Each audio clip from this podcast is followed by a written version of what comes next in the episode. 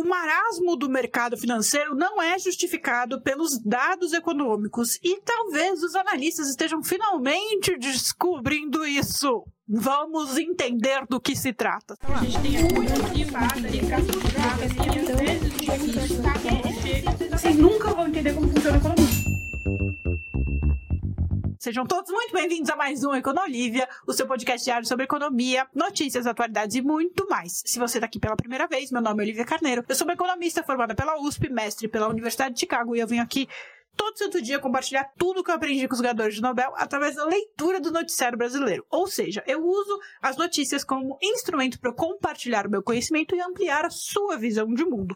O objetivo aqui não é te convencer da minha opinião, e sim compartilhar tudo que eu sei para que você forme sua opinião por conta própria e, quem sabe, viva melhor nessa sociedade maluca que estamos vivendo.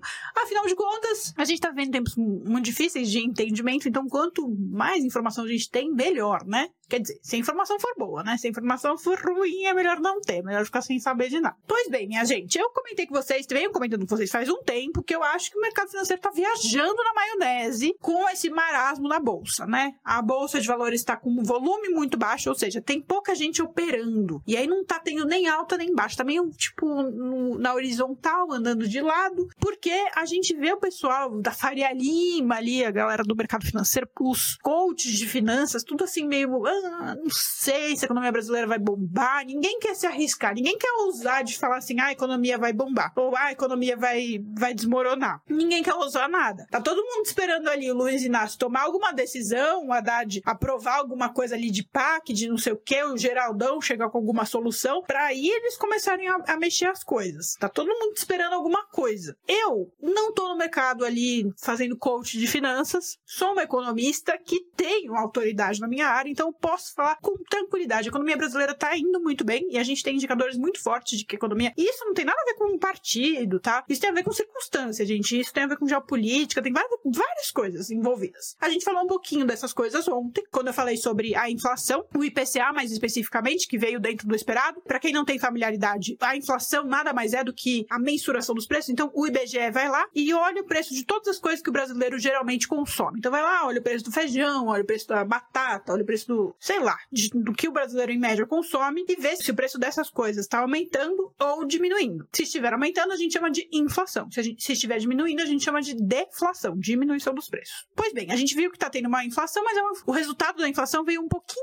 abaixo do que os economistas estavam prevendo em, média, né, na mediana ali, mas é bem pouquinho mesmo. Então a gente considera que estava tipo dentro do esperado, tá? Não veio diferente. Por que, que é importante você saber isso? Por que, que isso muda a sua vida? Porque quando você.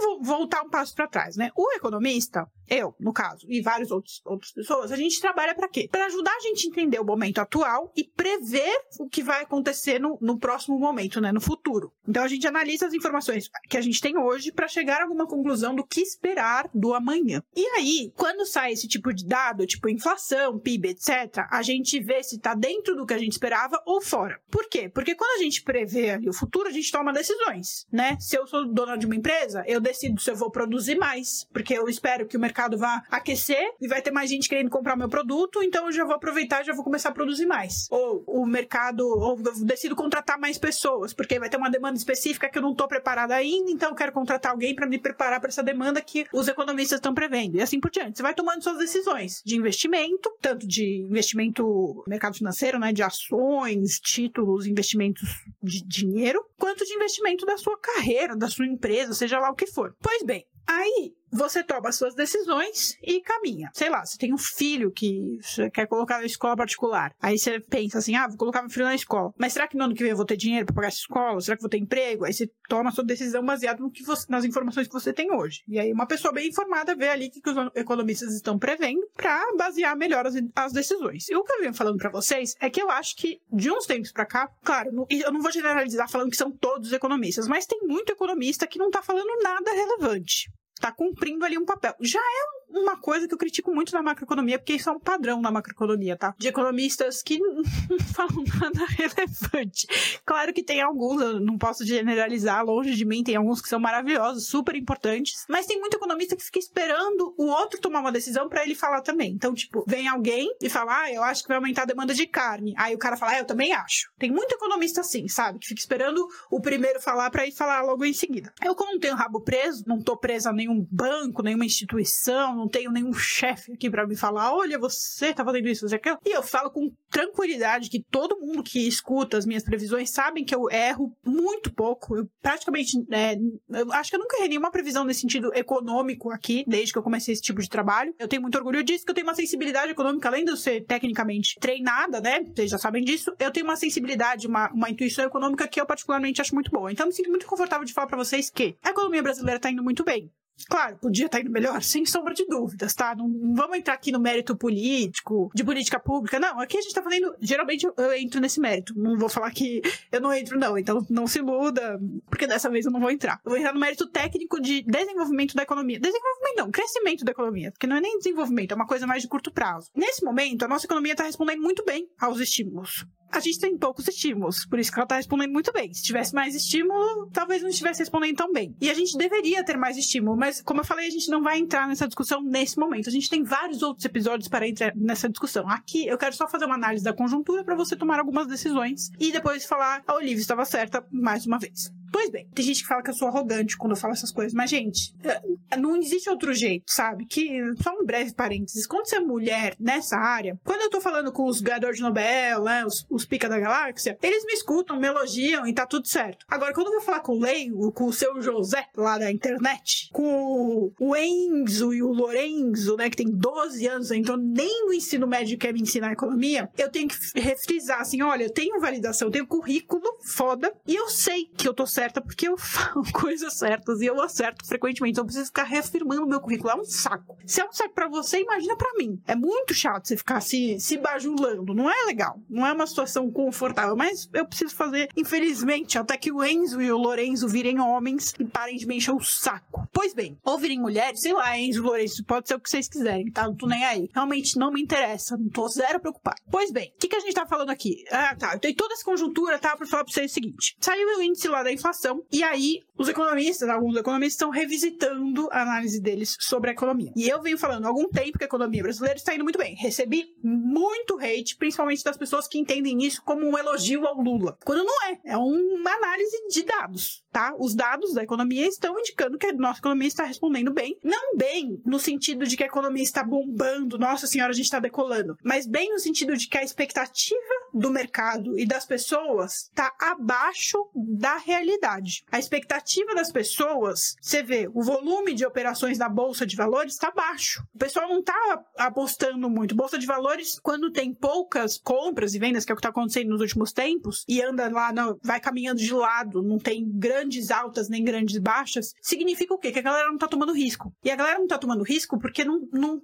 tá meio perdido. É basicamente é isso. Basicamente é isso. O mercado financeiro que tem muita gente boa, obviamente, mas tem muita gente idiota, a gente sabe disso, a gente vê na internet os coaches de finanças, tem muito coach de finanças que é uma bosta, que não sabe o que tá falando. Quer que eu fale nome? Vocês querem que eu fale nome? Vocês já sabem de que, que eu tô falando. Você pode saber, né? Tô falando da Bozena, tô falando do amigo da Bozena, né? Enfim, tô falando desses caras. Bozena, enfim, vai me processar se eu falar de novo. Eu vou ganhar de novo, Bozena, você vai ter que me pagar mais dinheiro ainda. Enfim, o que, que eu tava falando? Tá falando do. Enfim, esses, esses coaches que falam, ai, o terror terror, o Brasil vai virar Venezuela, eles não olham para dados. E também tem os petistas, né, que acham que o mundo tá, tipo, o Brasil virou a Suécia já. Não é verdade, não é assim. A única coisa que eu quero que você entenda é que a economia tá indo melhor do que o pessoal do mercado financeiro e os economistas no geral, que têm voz no mercado, estão propagando. É isso que eu tô querendo que você entenda. E eles estão começando a perceber. E vocês vão começar a ver no noticiário as pessoas falando sobre isso. E aí eu vou te falar: olha, eu te avisei. Eu tô te avisando isso acho que desde abril, desde março, acho. Tô falando isso faz muito tempo. É o seguinte: o índice de inflação veio ali dentro do esperado conforme a gente conversou. E aí, como eu falei, né? Ontem eu dei o exemplo da, do preço da carne. Eu falei, olha, o preço da carne tá mais baixo tal, por causa da demanda interna, etc e tal. Tem outras coisas que estão com preço um pouco abaixo. Se não fosse, tipo, energia, gasolina, essas coisas, a inflação estaria menor ainda. Ou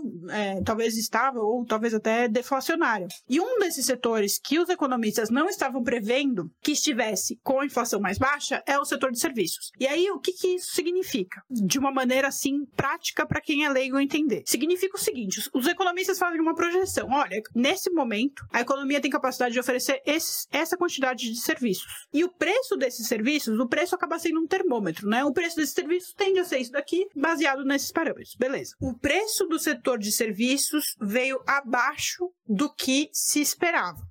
Que isso pode significar é o seguinte: é bem, acompanha aqui que é um pensamento complexo, mas que vai te ajudar muito a entender a situação que a gente está vivendo. Os economistas, enfim, a gente sabe por dados a nossa capacidade de produção de serviços e de outras coisas também a gente sabe porque a gente tem dados. A gente sabe quanto que a gente consegue produzir. Os preços são um bom termômetro para a gente saber se os serviços estão sendo muito utilizados ou pouco utilizados. Quando a gente tem um preço abaixo significa que provavelmente a gente tem capacidade de oferecer mais serviços do que o que a gente está de fato consumindo. Ou seja, tem mais oferta do que demanda. E isso faz com que os preços diminuam. Isso, em um cenário inflacionário, mesmo que seja uma inflação dentro do esperado, pode significar que a nossa economia, na verdade, tem condição de aquecer, de subir, de produzir mais, de ter um crescimento maior do que o que os economistas estão prevendo prevendo sem gerar inflação. Quem defende mais essa tese é o presidente do Banco Central, Campos Neto. Ele fala assim: olha, a capacidade. O que, que acontece? Crescimento na economia, crescimento de PIB, crescimento de emprego tal, geralmente gera inflação. Isso é natural, isso é esperado, tá? Porque tem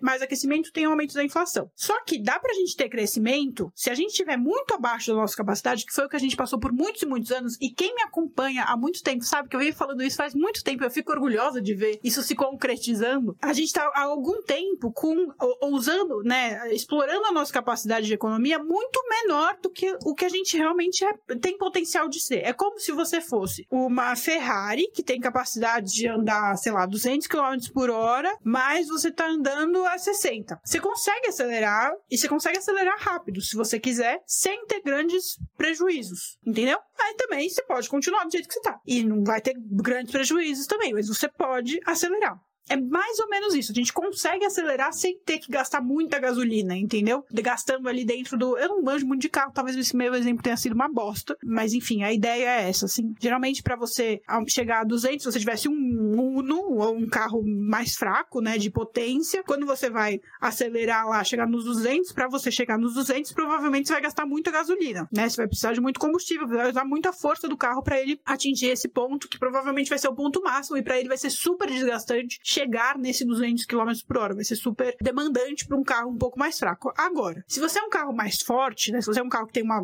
vários cavalos, aí, várias potências, você transita do 60 para 200 mais rápido e acredito eu, não, não sei, talvez eu esteja falando merda, porque eu não, realmente não manjo de mecânica de carro, mas acredito que eu, eu que gastando menos gasolina do que, ou menos esforço do que um carro mais fraco gastaria. E quando você chega nesse 200 por hora, você consegue se manter nessa velocidade nesse carro mais potente sem fazer grandes esforços, como seria num carro um pouco mais fraco, entendeu? É como se a gente fosse a Ferrari andando numa velocidade de um Uno. A gente tem potencial de estar tá mais forte, não porque a gente tem grandes vitórias de política pública, longe disso, pela, pelo potencial natural da nossa economia. E eu já vou explicar por que, que a gente tem esse potencial natural, mas antes eu quero que você entenda que os economistas no geral, os analistas, né, o pessoal do mercado financeiro também, tá achando que a gente é um Uno e que a gente continua na capacidade de Uno e que a gente precisa de um PAC da vida, que nem o Luiz Inácio e o Haddad vivem falando, ou então é, precisa de um estímulo tipo redução do, de, de imposto para carro, zero, né, que nem o Geraldão e o, e o Luiz Inácio ficam propagando, né, Luiz Inácio quer diminuir imposto de linha branca, quer reduzir imposto para estimular ali o crédito, né, né, mas a gente já tá um pouco mais evoluído na nossa economia, a gente não precisa desse tipo de estímulo porque a gente tem capacidade, é só a gente saber usar a nossa capacidade, não adianta nada. Você ter uma Ferrari se você não sabe passar de marcha? Porque acredito eu que Ferrari não deve ser automático. Mas não sei, vai, só para manter a minha analogia. você vai ficar lá andando na terceira marcha e você não sabe passar para quarta marcha, então você vai ficar ali na terceira marcha, tipo fazendo esses estímulos toscos que nem eu dei exemplo agora, tipo redução de imposto para geladeira, redução de imposto para carro, PAC, esse tipo de estímulo que faz você passar para quarta marcha, mas se mantém na mesma velocidade. Você não vai acelerar o seu crescimento, você não vai acelerar o seu carro, você vai se manter ali na mesma velocidade, você só vai estar numa marcha que talvez consuma menos gasolina, vai. Nossa, que analogia doida, né? Nem sei se eu tô falando coisa certa em relação a carro. Talvez eu esteja ensinando tudo errado, porque eu não sei se eu entendo direito de mecânica de carro. Mas eu entendo um pouco de física. E na aula de física a gente aprende um pouco sobre carro, então acho que eu entendi.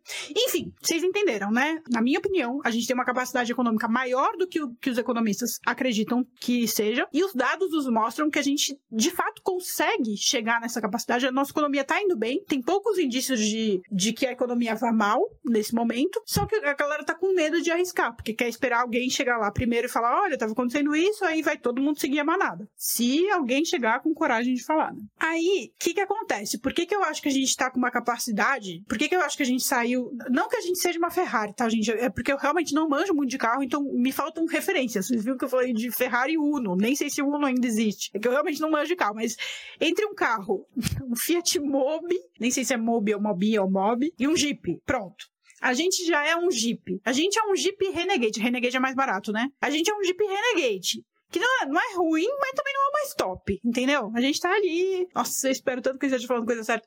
A gente é um Jeep Renegade. Renegade. Sei lá. Como é que fala isso?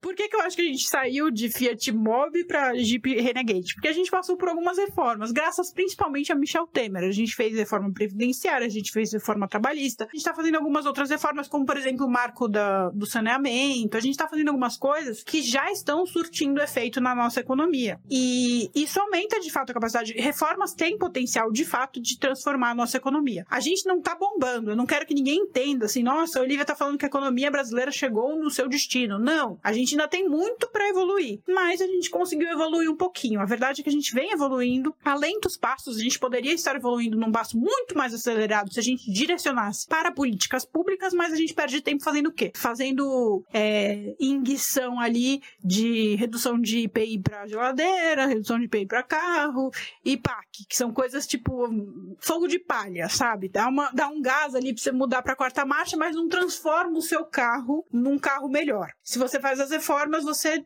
transforma o seu carro num carro melhor. Agora, se você tiver a mentalidade, nossa senhora, gente, eu tô viajando aqui. Se você tiver a mentalidade de que você é um carro menor, você vai ficar fazendo os esforços de carro menor. Só que se você é um carro melhor, é um carro mais potente, você já, já passou, você já fez a transição, você já é um carro mais potente. Você pode ali passar para quinta marcha e meter o pau. Mas você acredita que você não, não é. Então você fica lá na quarta marcha fazendo aqueles esforços toscos quando você já tá numa fase de fazer esforços maiores, esforços que vão trazer mais resultado e mais condizentes com o seu tamanho. Então, basicamente, tudo isso é para dizer para vocês o quê? Que os economistas estavam, eles estão errando na previsão, eles erraram na previsão do PIB e erraram um pouquinho, marginalmente, na previsão do IPCA. Por que que eles erraram? Porque eles estão achando que a economia está pior do que ela realmente está. Eles erraram também nos lados do trabalho. Eles acham que a nossa taxa natural de desemprego, a taxa natural de desemprego enfim, não vou entrar nesse mérito, mas enfim, é a taxa esperada ali de desemprego saudável, entre muitas aspas, da economia. Eles acham que a taxa natural de desemprego do Brasil nesse momento é tipo 8,5. E o, o desemprego tá se mantendo firme ali no 7. Ou seja, a gente tá com uma capacidade de empregabilidade, de produção maior do que o que os economistas preveem. Vamos lembrar que quando os economistas preveem a taxa de desemprego, eles já consideram desalento, já consideram as pessoas que desistiram de entrar no mercado de trabalho. Então, assim, a gente tá falando da, de comparar bananas com bananas, tá? Não é,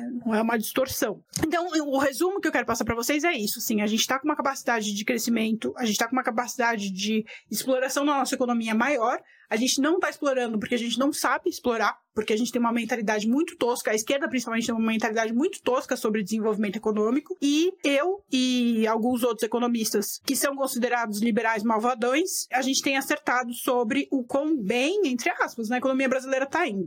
Eu não canso de elogiar o Campos Neto, acho que ele tem um papel muito importante nisso. A taxa de juros que o Luiz Inácio mete o pau, por exemplo, foi muito importante para a gente ajustar, recalibrar a nossa economia. Agora cabe o quê? Cabe aos agentes agentes econômicos e principalmente aos fazedores de política, no caso Fernando Haddad e Geraldão, e também um pouquinho da, da moça lá, Simone Tebet, é, de fazerem políticas condizentes com o Jeep Renegade e não com o Fiat Mobi. Espero que eu tenha usado referências justas e úteis, tá bom? Então tá bom. Olha só, gente, deixa eu falar uma coisa muito importante para vocês. Esse negócio que eu falo para vocês de entender o, onde a gente está e saber prever onde a gente vai estar para tomar decisões melhores hoje e acertar no futuro é fundamental. Vocês me pedem muito isso, mas principalmente quem investe, me pede muito. Olivia, fala aí das suas previsões de mercado. Eu criei o Olifants. O Olifants tem esse objetivo. Eu compartilho dados objetivos para você tomar sua decisão. Então, o que eu faço? Olha, a previsão é essa. A melhor decisão para essa previsão é. Melhor decisão, segundo os analistas, para essa previsão é essa daqui. Aí você toma sua decisão. Você quer seguir os analistas, quer seguir a previsão, ou você quer seguir o coach de finanças? Quer seguir o coach de finanças? Então tá bom. Mas se você quiser seguir os analistas, o Olifants está lá com a informação mastigadinha, te dizendo exatamente onde investir. As melhores é um ranking, assim, do que é mais recomendado para o menos recomendado. Você sabe exatamente o que fazer. É muito prático. E essa é a finalidade do OnlyFans, que você consiga direcionar sem perder tempo, sabe? Tem gente que perde muito tempo analisando empresa tal. Não, eu não tenho tempo para isso. Eu tenho tempo para tomar decisão rápido. Para eu tomar decisão rápido, eu preciso de fatores. E como vocês já sabem, eu consigo, né? Eu tenho um, um, uma, uma expertise econômica que me dá uma sensibilidade boa para saber selecionar as informações que me facilitam tomada de decisão. E eu friso, eu não erro. Eu não errei. Desde que eu comecei esse trabalho como influenciadora, não errei nenhuma informação econômica que eu passei pra vocês até agora, tá bom? Previsão, esse tipo de coisa. Então, assim, é muito difícil errar. Claro que eu erro, né? Todo mundo erra, mas minha taxa de êxito é muito alta.